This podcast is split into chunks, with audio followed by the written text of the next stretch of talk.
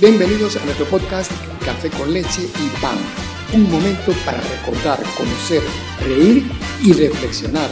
Es tiempo de crear. Hay mucho de qué hablar, mucho que aprender. Así comenzamos nuestro café con leche y pan.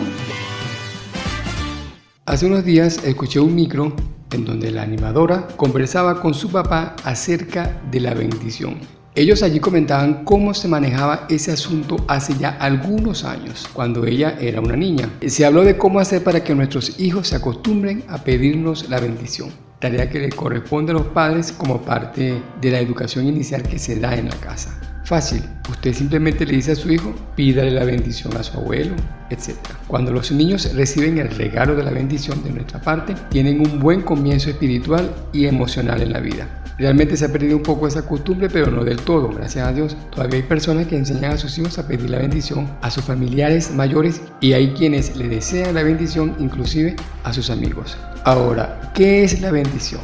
Cuando nosotros éramos pequeños nos enseñaron a pedirles la bendición a nuestros padres, tíos, abuelos y padrinos, pero nunca nos dijeron por qué había que hacerlo. La bendición es vida, fecundidad, prosperidad y protección. En todo caso, la bendición encierra solo buenos deseos. ¿Quién puede bendecir? Solo Dios puede hacerlo. Por eso cuando un niño le pide la bendición a su mamá, ésta le responde, que Dios te bendiga. ¿De dónde viene la costumbre de bendecir? Revisando la Biblia podemos darnos cuenta que es un mandato de Dios mismo. En el libro Números podemos leer lo siguiente. 6:22. Jehová habló a Moisés diciendo, Habla a Aarón y a sus hijos y diles, así bendeciréis a los hijos de Israel, diciéndoles, Jehová te bendiga y te guarde.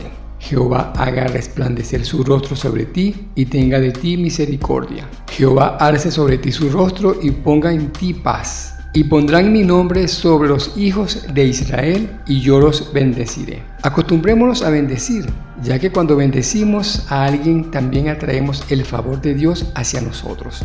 Si repartimos bendiciones a donde vayamos, ellas volverán a nosotros cuando menos lo esperemos. Al bendecir se otorga vida, no solo al que recibe la bendición, sino también al que la da. Al bendecirte, me bendigo a mí mismo. Por eso te deseo de todo corazón que Jehová te bendiga. Gracias por escucharnos. Esto ha sido Café con leche y pan con Héctor Montero.